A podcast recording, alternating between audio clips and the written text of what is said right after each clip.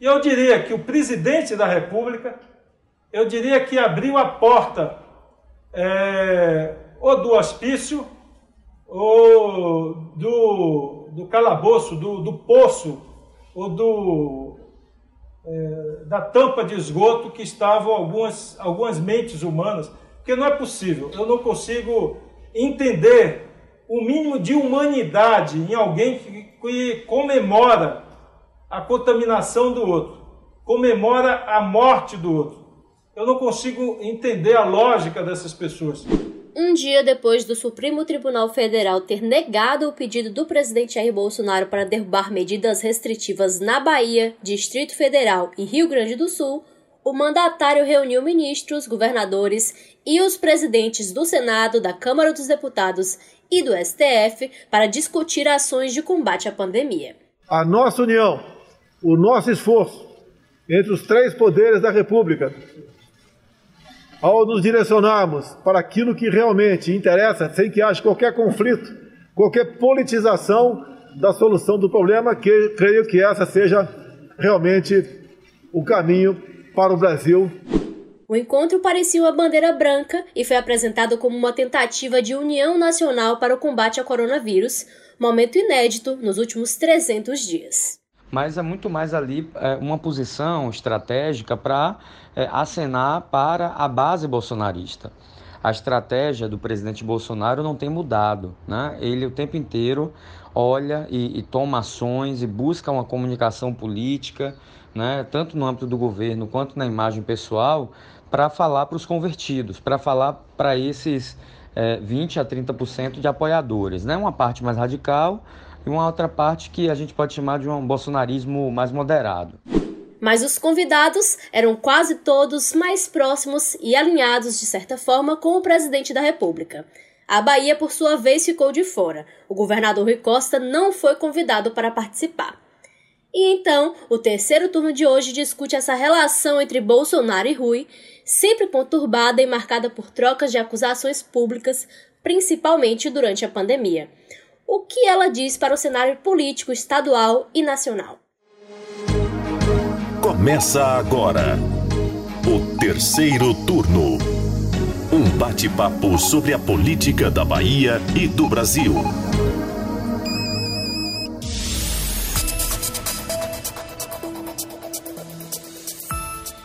Eu sou Jade Coelho e junto comigo na gravação remota do podcast de política do Bahia Notícias, os repórteres do site Ailma Teixeira.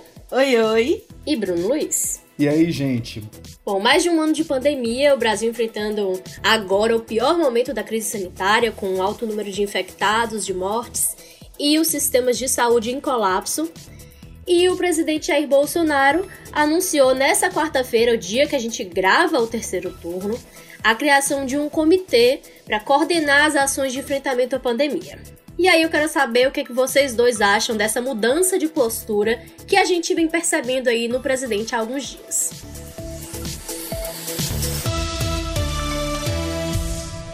Olha, eu esperando que seja de fato uma mudança de postura e não apenas de discurso, né?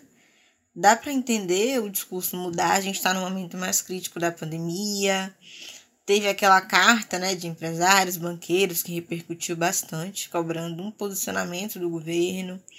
Popularidade também não anda bem, então é estranho seria se não houvesse uma mudança de tom.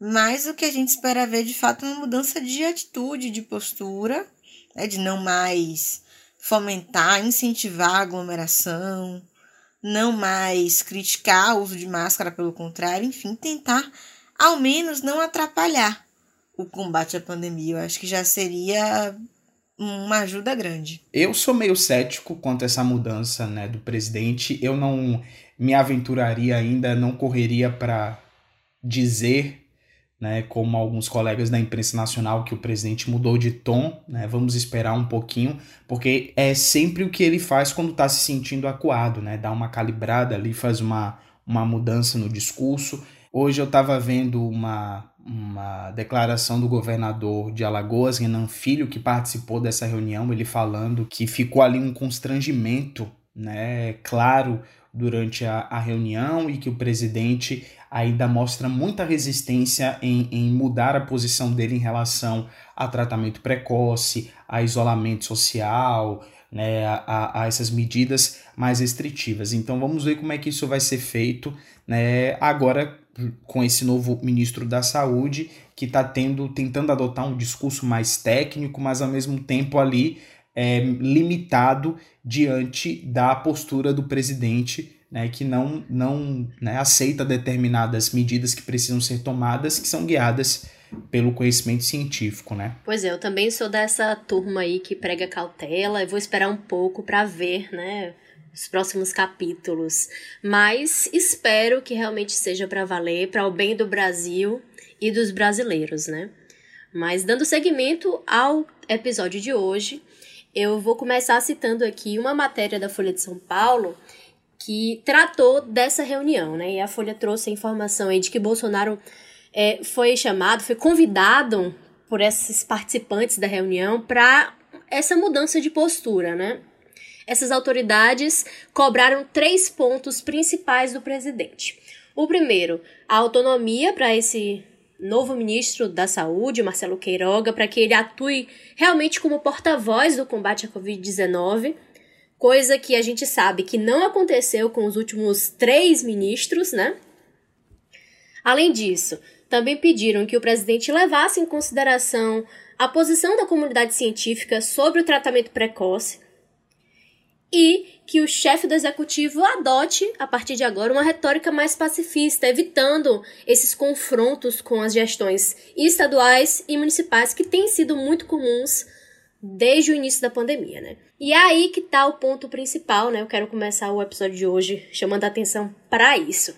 Trazendo para nossa realidade, a gente sabe que Rui Costa, governador da Bahia, sempre foi oposição e crítico de Bolsonaro, mas é um fato que a pandemia tensionou ainda mais essa relação entre os dois, né? Eles vêm protagonizando muitos episódios de confronto, de troca de farpas, de provocações, sempre aí no que diz respeito à condução da pandemia. É, então, Jade, é curioso te ouvir dizer, né, citar essa reportagem da Folha de São Paulo em que fala que Bolsonaro foi convidado a mudar de postura, porque eu acompanhei a, a coletiva de imprensa que rolou após essa esse encontro com as lideranças né, do STF e do Congresso, inclusive também do, do Executivo.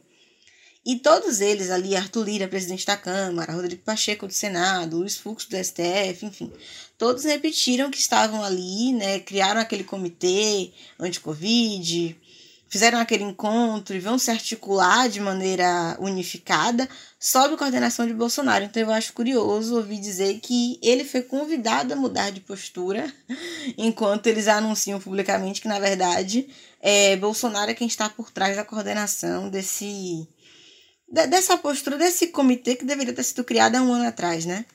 A verdade é essa. E aí uma outra coisa também que é interessante no que você fala é desse pedido para que ele considerasse a posição da comunidade científica, porque quando o presidente discursou, ele foi logo o primeiro a falar, ele de fato né, defendeu vacinas e tudo mais, mas também não deixou de falar mais uma vez em defesa do tratamento precoce contra a Covid.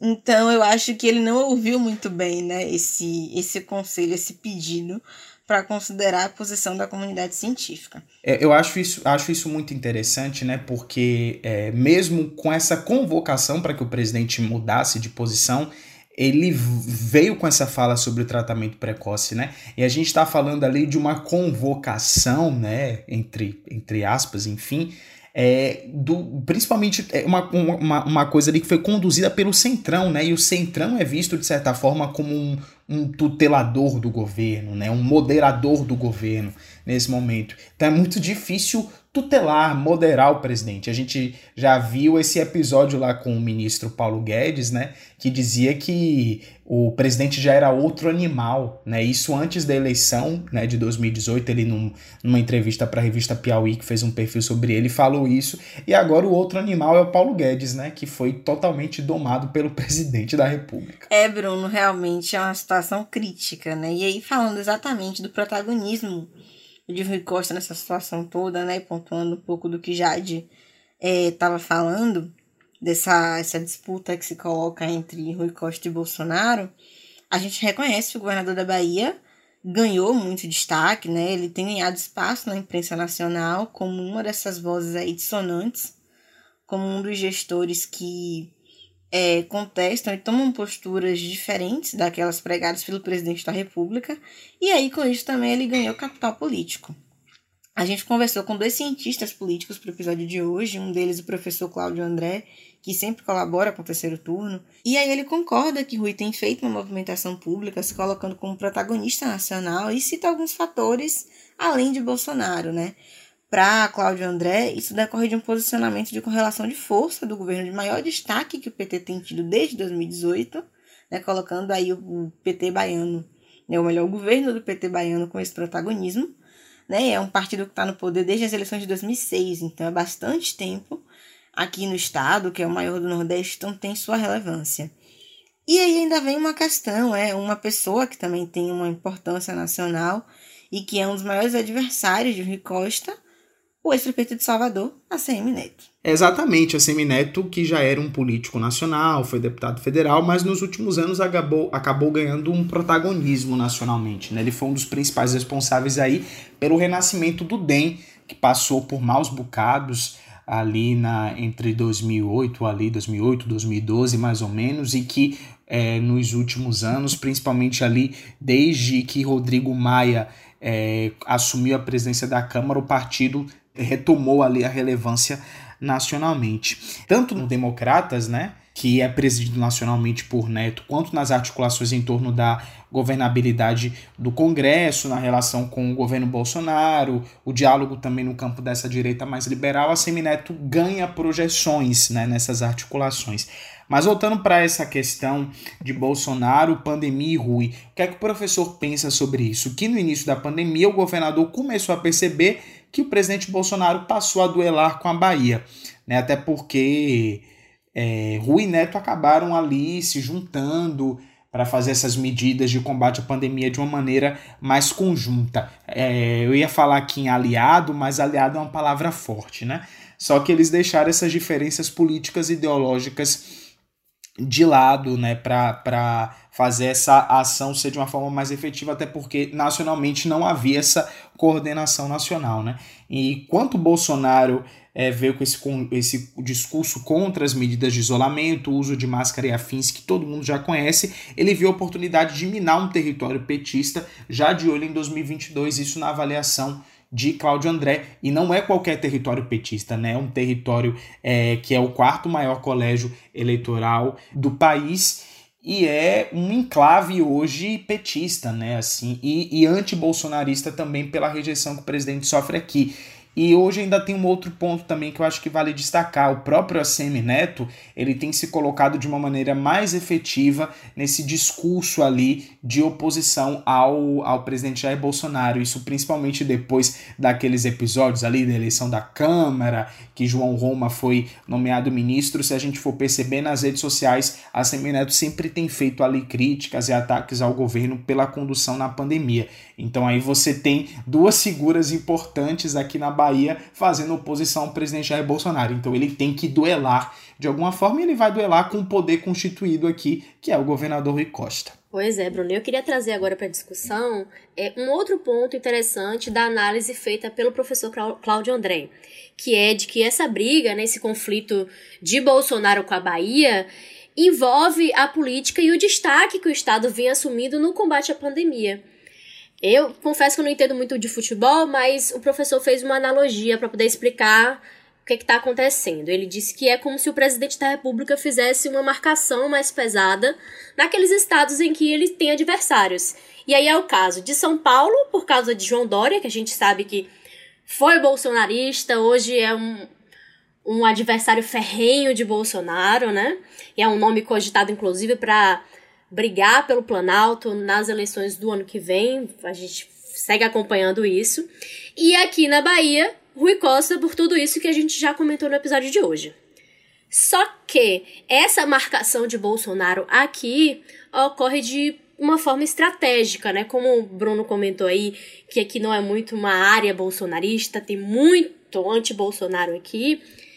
ele age de uma maneira, faz uma comunicação, uma estratégia é, de forma que acene exatamente para os apoiadores, para aquela base bolsonarista que, apesar de pequena, a gente sabe que existe aqui. Então, Jade, em meio a isso, alguns analistas políticos, né, como o professor Cláudio André, como o editor-chefe do Bahia Notícias, Fernando Duarte, é, sinalizam que essa ação de Bolsonaro no STF foi mais uma cortina de fumaça para demarcar espaço e então criar uma narrativa para os eleitores dele, né? Faz muito sentido porque já não era de se esperar que ele conseguisse êxito. No ano passado, o STF já tinha tomado posturas é, a favor dos governos estaduais, né? Nessa, nessa disputa que se criou aí entre os entes estaduais e o governo federal. E aí, sobre os três estados que foram alvo dessa ação, né? Bahia, Rio Grande do Sul e o Distrito Federal, vale lembrar que somente a Bahia sempre teve maioria contrária ao bolsonarismo.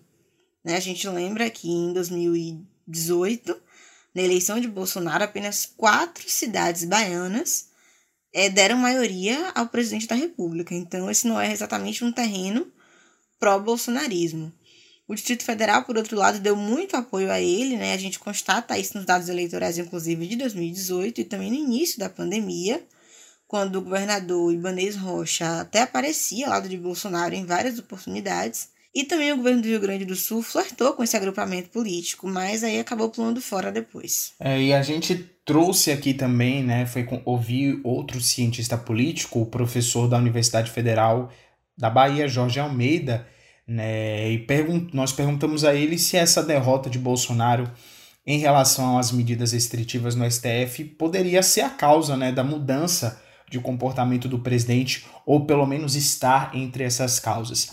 E ele acredita que essa alteração da postura tem uma série de fatores, é multifatorial. Tem relação com o desgaste que ele está enfrentando, com a piora da avaliação nas pesquisas de opinião, a queda da avaliação principalmente entre setores médios, né, que foi a base principal do presidente nas eleições de 2018, além da, da pressão do empresariado. Né? A gente até mencionou aqui a carta né, que vários empresários escreveram pedindo uma mudança de postura do presidente. Né? Então, é, e além de um outro fator importante, principalmente um fator é, é, político, aí que é a pressão do centrão, né? Que está pedindo é, mudanças aí na, na conduta da pandemia, inclusive hoje, né, quando a gente está gravando agora à noite, o presidente da Câmara dos Deputados, Arthur Lira, fez um discurso até mais duro em relação a isso e disse que é, a, se não houvesse mudanças aí nessa condução, poderia haver aí consequências grandes aí para o presidente Bolsonaro dentro do Congresso. Né? Ele disse é, que espiral de erros, né, entre aspas, aí foram as aspas dele, na pandemia pode gerar remédios fatais do Congresso. E na opinião do especialista, né, Bolsonaro apoiou o próprio Lira, mas não tem poder sobre esse centrão. E na verdade o presidente é dependente e tutelado pelo Congresso, pelo grande empresariado, pelo STF e também pelos militares do governo. Além disso, há esse famoso fator Lula, né? Essa é a expressão que está ficando muito famosa aí no noticiário nas últimas semanas, que é o fator hoje que, que cria aí, né, arrepios a Bolsonaro pensando em 2022 é o, o principal oponente aí do, do de Bolsonaro, né, o principal obstáculo para a reeleição dele no ano que vem. Terceiro turno.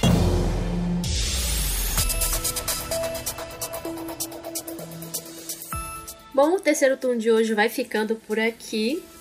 Eu espero que você tenha gostado. Valeu aí, uma Bruno. Até a semana que vem. Até mais, gente. Vou embora que eu quero ouvir Domênico. Ouvir não, né? Assistir. Vocês ouvem a gente. A novela essa semana tá babado. Maravilhoso. A gente se vê de novo semana que vem. Beijos. Tchau, tchau, gente. Tal como a Ilmi Jade, estou doido para ouvir Maria Bethânia, né? Tocando Ad Infinito Quando e Amor de Mãe hoje. então vamos até encerrar logo aqui para tempo da gente pegar desde o início do capítulo. Tchau, tchau, até semana que vem. Conta pra gente o que, é que você achou do terceiro turno de hoje.